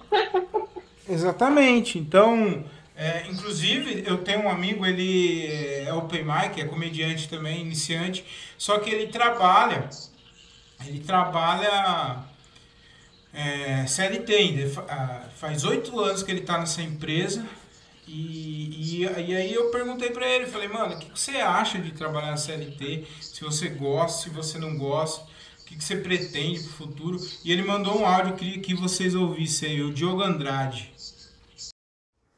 Olá, meus queridos ouvintes do Diálogo de um Cara Só. Meu nome é Diogo Andrade, eu sou comediante de stand-up e especialista de projetos logísticos. Eu estou na mesma empresa desde 2013, entrei lá como assistente administrativo e aí eu tive umas 6, 7 promoções e aí agora eu sou especialista de projetos logísticos. Gosto sempre de falar quantas vezes eu posso, porque realmente é um nome muito bonito, né? E e eu sou CLT desde 2003. Então, esse ano eu completo 18 anos da minha primeira carteira assinada, primeira, primeiro registro em carteira. E nesses 18 anos, só três meses eu deixei de ser CLT é, para virar desempregado. Então, é, em 2012 eu estava meio de saco cheio e aí eu tirei ali umas férias de três meses e depois acabou o dinheiro e aí eu já voltei a trabalhar de novo. E para mim, cara, CLT não é tão ruim não. Eu acho que vai de perfil, tem gente que não, não se adequa, né, não se adapta e, e, e tem gente também que não tem sorte. Acho que tive muita sorte também, então sempre tive empregos é, legais assim, nunca trampei de sábado. É, sempre fui valorizado, sempre ganhei bem. E ganhei bem, parece que eu sou milionário, né? Mas sempre deu para me manter. É, sempre achei que, que fui valorizado onde eu passei e eu sempre procurei fazer é, o meu melhor por onde eu passei. Nas, nesses 18 anos eu passei por cinco empresas. E nas cinco, na verdade quatro, né? Que a quinta eu não saí ainda, que é a atual. Então, das quatro empresas que eu saí, todas elas eu pedi para sair é, ou para ficar desempregado, como eu fiz uma vez, ou para entrar já em outra empresa que para mim seria melhor. E eu acho que inclusive esse que é o, o, a vantagem de ser CLT, né? É que você tem mais liberdade para abandonar e começar de novo. Então, quando você é empreendedor, é um pouco mais complicado você é, simplesmente largar a sua loja ou vender e começar outro negócio. É um pouquinho mais complicado, mas no fim das contas, é, ninguém é preso a nada, né? A gente tem, é, tem muita gente que acha que está preso no, onde está, mas ninguém está preso de jeito nenhum. Então, até, até se você é empreendedor ou funcionário público que seja, você pode é, pedir exoneração do cargo e fazer o que você gosta em qualquer momento da vida. Eu acho que esse que é o grande legal Tá, é isso que é bom todo mundo perceber, né? Que às vezes a pessoa pensa que tá, tá presa e, e na real não tem, não tem nada que te prende, né? Você sempre pode largar e, e, procurar o que te faz mais feliz. Eu só queria dizer uma coisa pra ele, de tudo. Isso não serve pra casamento, viu, tio Luiz?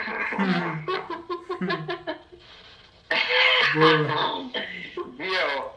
Essa, essa fala deveria ser mostrada né, como incentivo para todo funcionário público que acha que está enraizado naquilo por conta de que está próximo à aposentadoria. Próximo do funcionário público é uns oito anos. Uns oito anos é o próximo do funcionário público. É que é Como aquilo... no meu caso falta muito.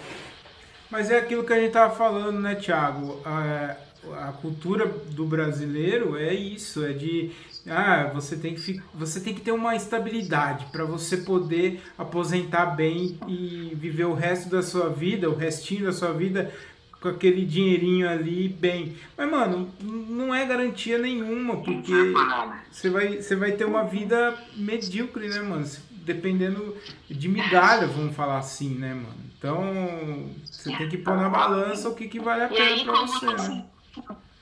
É, como o nosso amigo falou lá no primeiro, no primeiro áudio dele, é, quanto que você paga hoje de convênio, quando você tiver 70, 80 anos, você vai ver o quanto você, você vai, vai, pagar, de convênio. Você vai pagar toda a aposentadoria. Eu afirmo hoje para você, meu, o meu avô é aposentado, a minha avó não é, porque ela né, não, não trabalhava com carteira assinada, então ela não aposentou, só o meu avô aposentou. É, hoje, do, do salário que meu avô recebe de aposentadoria, dois terços fica com convênio. Não, é triste isso, cara. É muito triste. Pô, tá bom.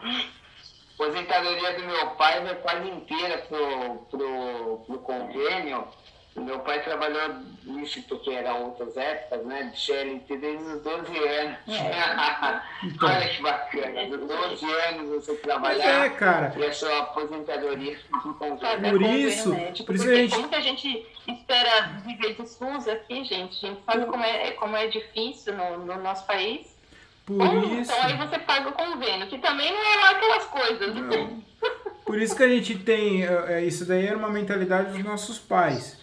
É, eu, minha mãe é toda orgulhosa que eu tenho que eu trabalho hoje, que eu tenho que faz seis anos que eu estou numa empresa, porque para ela isso é maravilhoso. Falo, Nossa, é um trabalho bom, que não sei o que, não sei. Mas, mano, é um, é um negócio que me incomoda, porque tanto me incomoda que eu tô mexendo os pauzinhos para Meu chefe que não escute isso, mas eu tô mexendo meus pauzinhos para um dia. É, o, o dia que eu o mês que eu ganhar igual que eu ganho hoje, o mês que eu ganhar igual na comédia que eu ganho hoje, no outro dia eu não vou mais trabalhar, entendeu? Mas é igual a gente tá falando. É planejamento. É planejamento, não dá pra fazer as coisas da noite pro dia, né? Então, é, Ah, tem que pensar. Uma coisa, uma coisa importante da fala dele é a seguinte, é, eu vejo assim, pela ordem, né? Se for para pensar nesse esquema, eu vejo assim, é, CLT é mais fácil você trocar, tá?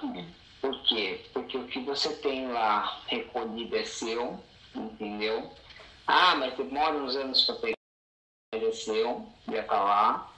É, e se você está de saco cheio de um emprego, de uma situação e tal, e arrumou algo que você entende melhor, é, eu pelo menos, tá? Tiago Vida Louca, uhul, né? Com, os meus, com as minhas maturidades de 22, 24, 26 anos, eu meti o pé.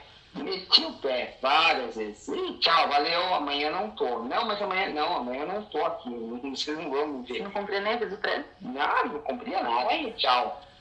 E perdia tudo que eu tivesse direito, ficava só com o que era recolhido, que era mesmo meu direito. Diversas vezes eu fiz isso.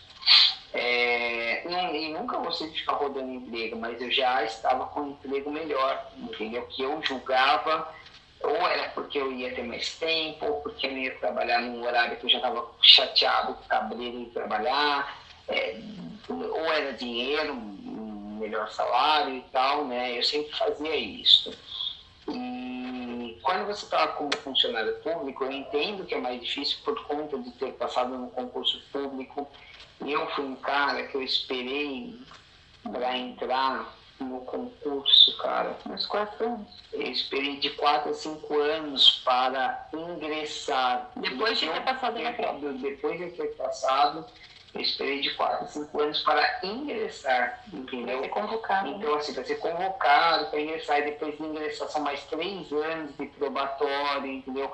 Então, assim, você para dizer que você é funcionário público, você precisa uns quatro anos após ingressar, e se você somar o tempo que muitas vezes você espera para ingressar, são mais são quase sete anos, brincando, oito anos, para você dizer que você é funcionário público. Uhum. Então eu entendo que ó, fica difícil para alguém que está há 8, 10 anos ali, né, esperando é, ter certeza, uma certeza na vida, chegar e falar que tchau, não quero mais do nada, valeu e foda-se.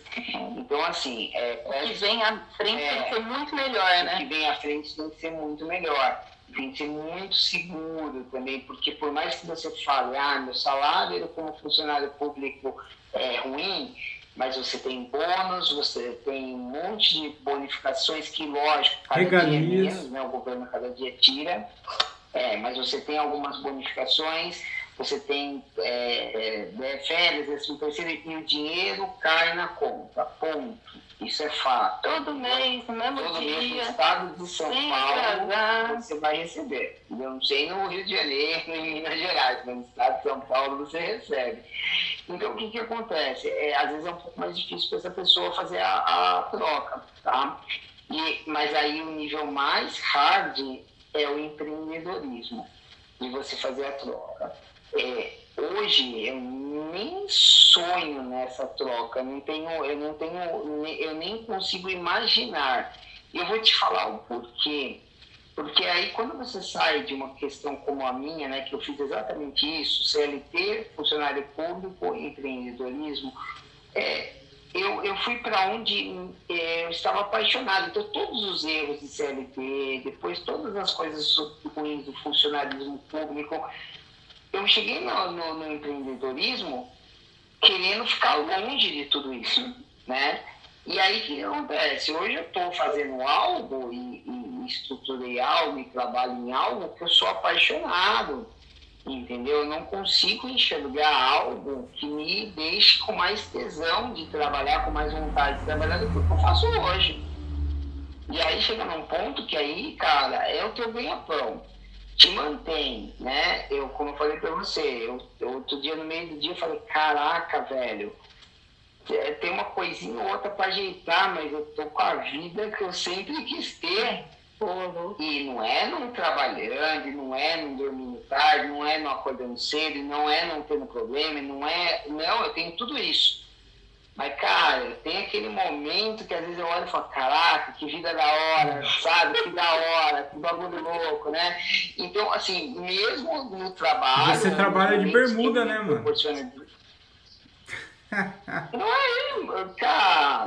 Se eu falar pra você que hoje, 10 da manhã, eu tava batendo foto num pico lindo, maravilhoso. Legal, eu e minha bike lá, eu bati uma foto sensacional. Então, assim, né, no momento que você tava mandando mensagem que eu ia fazer podcast, eu, tava, eu nem respondi direito, porque eu tava ali, velho, curtindo a paisagem e tal.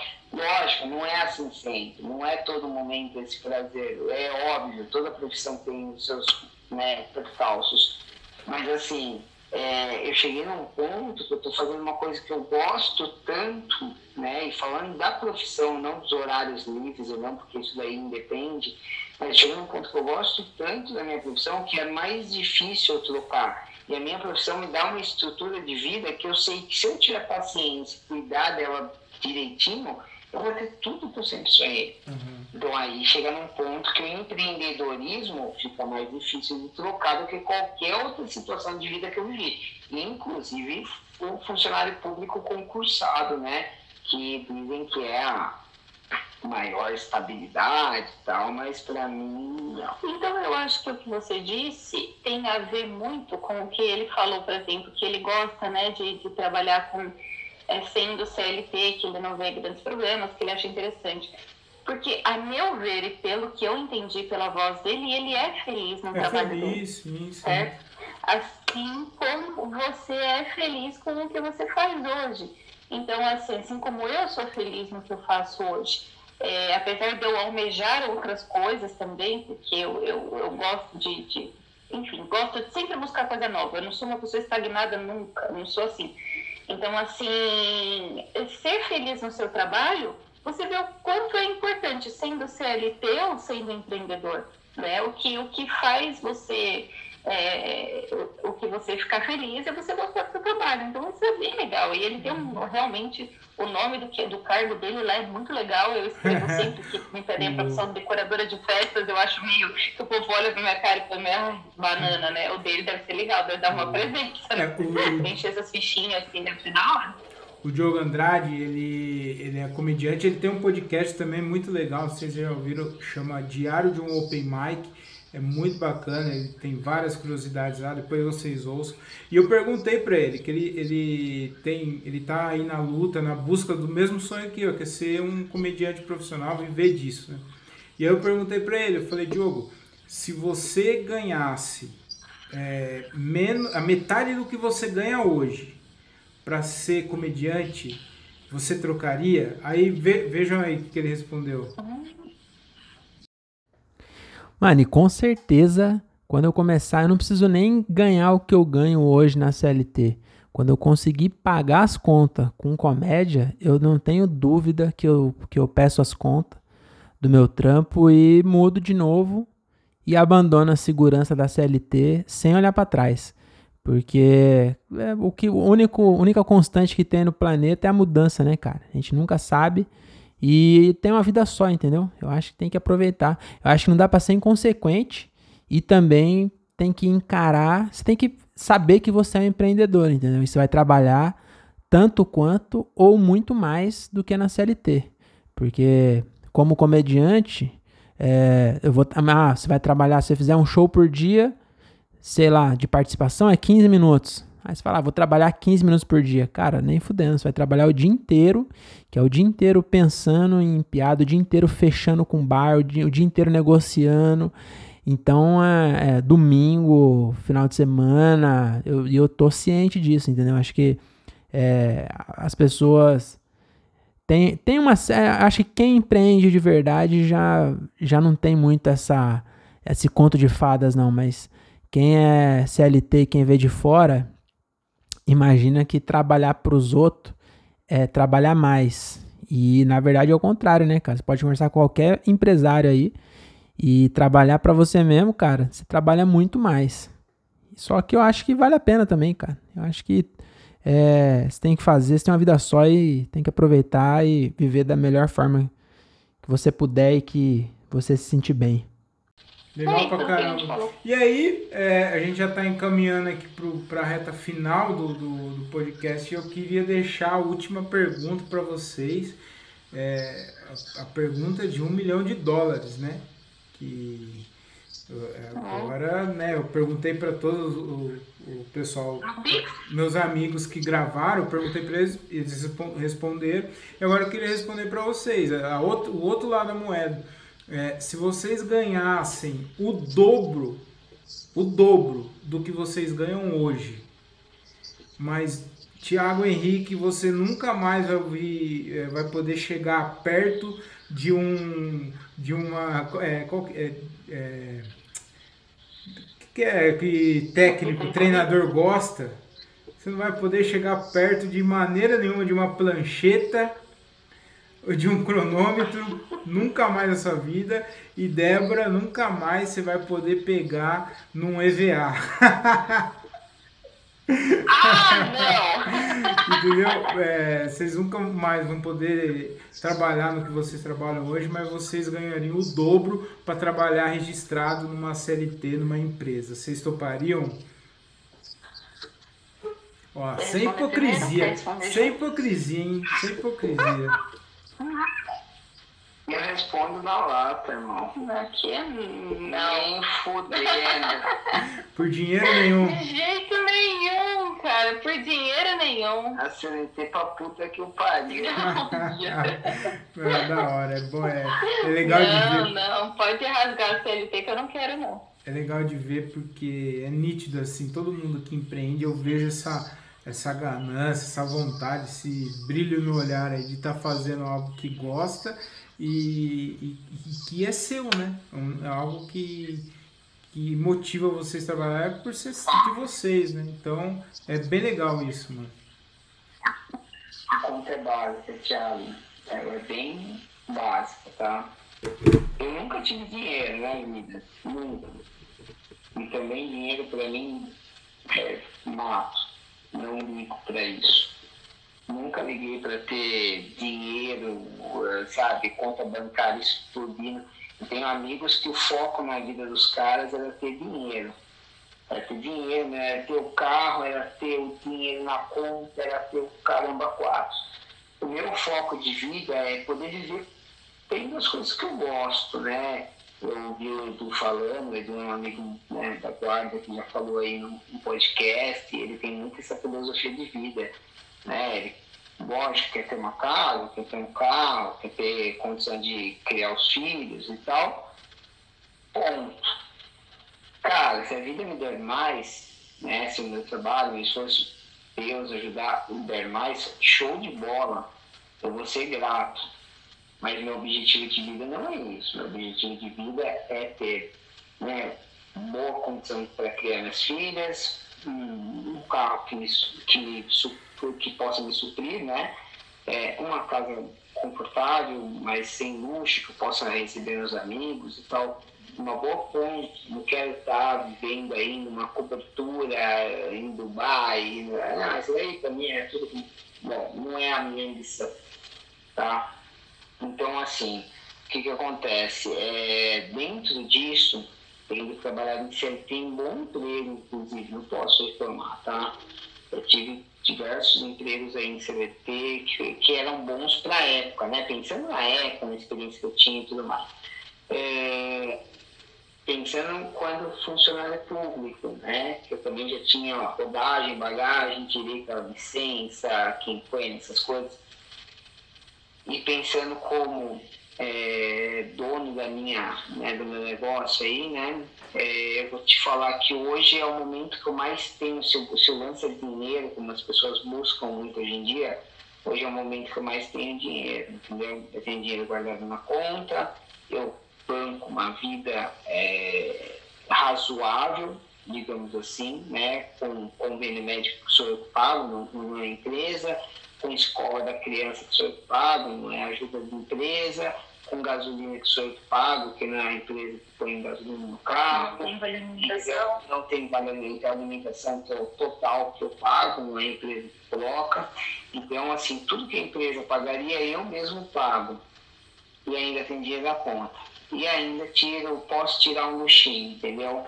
Então, assim, é de leve, mas a gente consegue ter o hobby, digamos assim, sabe? Consigo você falar, porra, eu quero ter um hobby que é nadar, eu nado. Se quiser bike, é bike. Se eu quiser viajar, viagem.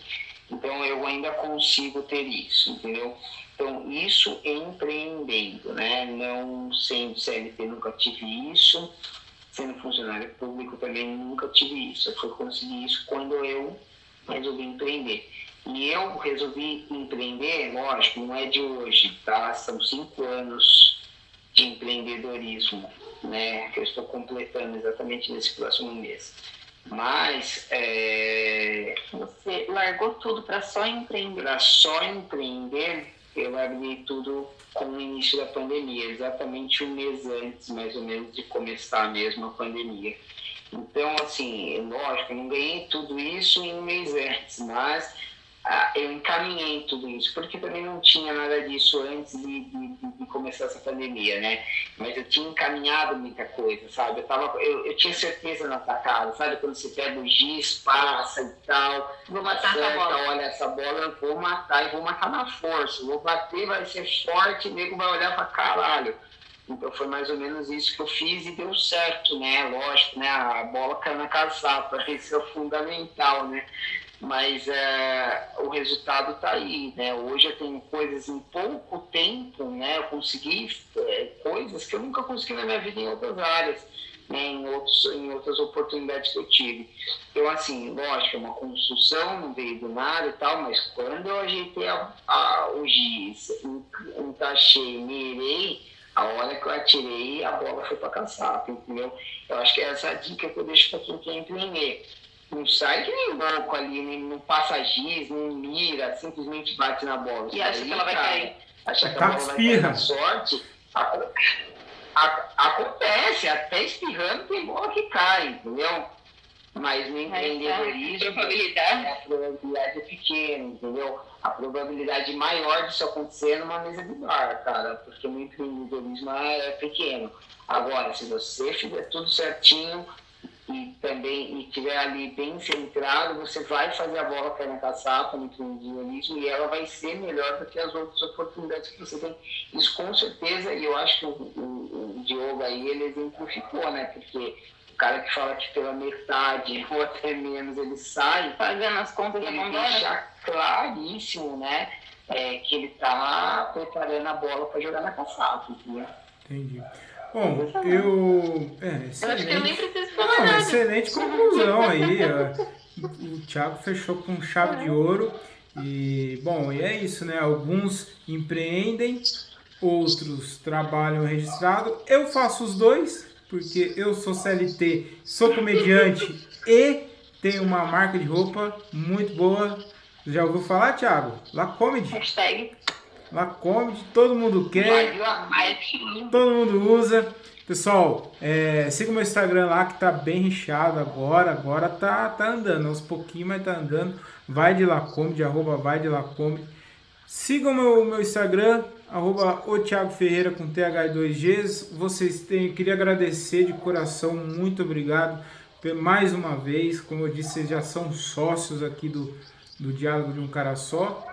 E vocês querem deixar as redes sociais, querem concluir, falar mais alguma coisa? Vai, Thiago. É, vou deixar. Uh, hoje vou, vamos lá, né? Já deixei a, a pessoal em outro podcast. Hoje eu entendi. O lado pessoal tá lá, foi bem divertido também. Foi legal. Mas hoje. Inclusive, é uma... inclusive eu preciso fazer uma adena aqui. O episódio com mais acessos foi o seu, mano. Até agora. Ninguém bateu o recorde. Não, eu sabia disso, eu sempre bati no peito que ia ser isso mesmo. Não tinha pra ganhar, como eu falei, a bola na caçava. Meu Deus! Que confiança! Pois é. Maravilhoso. Viu? É o seguinte, não, é, falando agora de empreendedorismo, é o arroba T P, T de tatu, vamos soletrar, T de tatu, P de pato, R de Ronaldo, Rogério, e O de ovo, BR de Brasil. Então é TPROBR, né, arroba TPROBR, é assessoria, uma camiseta lá da Endinha, que em Jundiaí está dominando aí, onde você vai, que é espaço de atividade física. Graças a Deus, em qualquer horário, manhã, tarde, noite, você vai ver essa camiseta, as pessoas se identificam por ela. É, temos aí muita gente é, que já treinou com a gente, né? Eu já parei de contar quem já fez, mas eu sou mais umas 200 pessoas no total que já fizeram, tá? E que estão com a gente hoje, nesse momento, aí na faixa de 60 pessoas, 65 pessoas que estão com a gente na TPRO, fora a galera do profissional, que aí você pode somar né, mais uns 30 que já foram alunos e que estão conosco aí hoje na faixa de 11, 12 alunos, tá? Então é, é uma galera boa, uma galera grande, que está representando né, o esporte aí em Jundiaí, já, já temos muitos pódios na região, temos o pessoal que entra para performance, que, que vai em busca de objetivos grandiosos, né, tem um aluno para 100 quilômetros, e como tenho alunos que estão para começar a conseguir correr né, pelo menos 5 quilômetros. Então, é, hoje a gente consegue atender muitas opções dentro da corrida de rua e principalmente dentro da atividade física, onde o importante mesmo né, que a gente prega é o se movimentar, tem tudo a ver com empreendedorismo, né, o movimento. Uau, nossa, como é que eu vou falar agora? gente, me sigam lá o meu é arroba B-L-I, B de bola, como tinha soletrou, mas não vou soletrar. B-L-I-S-S, underline, festas no plural. Então eu vou, vou, vou me exibir aqui, dizer que nessa semana nós chegamos a 39 mil seguidores. Tá, que eu pare. Sem comprar nenhum. sem comprar seguidor. Ela sem comprar seguidor. Uma coisa, né? Ela não ia aguentar. Ah, jamais. Legal, não. não, é, com, olha, com muito esforço. Fala também que se não fosse eu, você nem tinha. Olha lá, ele querendo se achar, ele querendo se achar, só porque ele mandou fazer o Instagram, porque eu só tinha Facebook. Pois é. Mas muito trabalho, muito trabalho, gente, muito trabalho. para manter assim, e é o que eu falo, essa questão de movimento, a gente dia o Instagram é a nossa vitrine, né? Hoje em dia a gente não anuncia mais no jornal, a gente não anuncia mais na revista, é... nem para falar televisão, porque eu não tenho né, cacife para isso. Mas hoje em dia a nossa vitrine é o Instagram. Para quem trabalha com serviço, principalmente a nossa vitrine é o Instagram. Você não tem uma loja onde você pode expor os seus produtos, né? Então ali é a nossa vitrine. E graças a Deus tem dado muito certo eu falo umas bobagens às vezes, umas palhaçadas, mas em sumo eu posto bastante coisa legal, posto bastante dicas, posto um CVA às vezes. mas é, é, muito bacana. E sigam lá que eu faço meu trabalho com muita paixão, com muito amor. E eu sou apaixonada por esse universo infantil, acho que de tudo na, nas festas, eu faço resto adulto também. Alô, PC Siqueira! São... Ai, Deus é pai. Não, esse aí não. Esse, esse gosta de criança diferente. Eu não aguentei, eu. eu não aguentei, desculpa. Então, gente, sigam lá que tem bastante coisa legal, bastante limpeza, e aí vocês me acompanham também. O meu pessoal nem vou deixar, porque ultimamente quase nem ando mexendo, só, só olho. Tô meio cansada desse negócio de rede social, viu? Tô tá certo. Ai, a gente eu... vê, muita, é, vê muita coisa aí, gente. Vocês sabem que eu estou em busca do meu primeiro processo, né? Acho que a minha carreira ela vai começar a decolar quando eu tiver meu primeiro processo. Então, cada episódio eu venho tentando ser cancelado. Então, agora esse eu tava é, uma hora e quarenta quase sem ter falado nenhuma merda. Eu acho que deu para encerrar com o PCSQ. Eu acho que foi ó, a nota de cancelamento desse, desse episódio. E é isso, gente. Muito obrigado. Valeu. Obrigado é, Sociedade, você... né? Quem sabe, não sei se você queira, não quer investir num novo negócio, ah, né? Melhor não, melhor não. Eu tenho dois filhos. Eu tenho dois filhos pequenos, é muito perigoso. Ai, não! Eu... Pelo amor de Deus, é o tipo de amizade que não dá pra você ter. não dá. Muito obrigado, gente. De coração mesmo, valeu. É, obrigado para quem ouviu também. É, muito obrigado. É, fiquem com Deus. Valeu, galera, é nóis. Fiquem com Deus. Tudo de bom, de bem de belo, com aquele sabor de caramelo. Achou que não ia ter esse bordão, mas esse bordão não falha aqui. E tchau! Pessoal, eu queria deixar um agradecimento a todos que participaram desse episódio, ao Tiago e a Débora, e também principalmente aos meus amigos que mandaram áudio aí, contribuiu bastante para que eu possa para que eu pudesse ter feito esse áudio aqui. Eu fiquei muito feliz com o resultado. Foi uma, um, podcast que deu bastante trabalho. Eu espero que vocês ouçam. É, a gente também está no YouTube. É, dê uma força lá no YouTube também, porque está muito difícil. E queria deixar um agradecimento ao Armando, ao Marcondes, ao Luan e ao meu amigo é, e parceiro de palco de podcast e tudo mais, Diogo Andrade. Muito obrigado, muito obrigado por todos. Valeu e é isso. Tchau.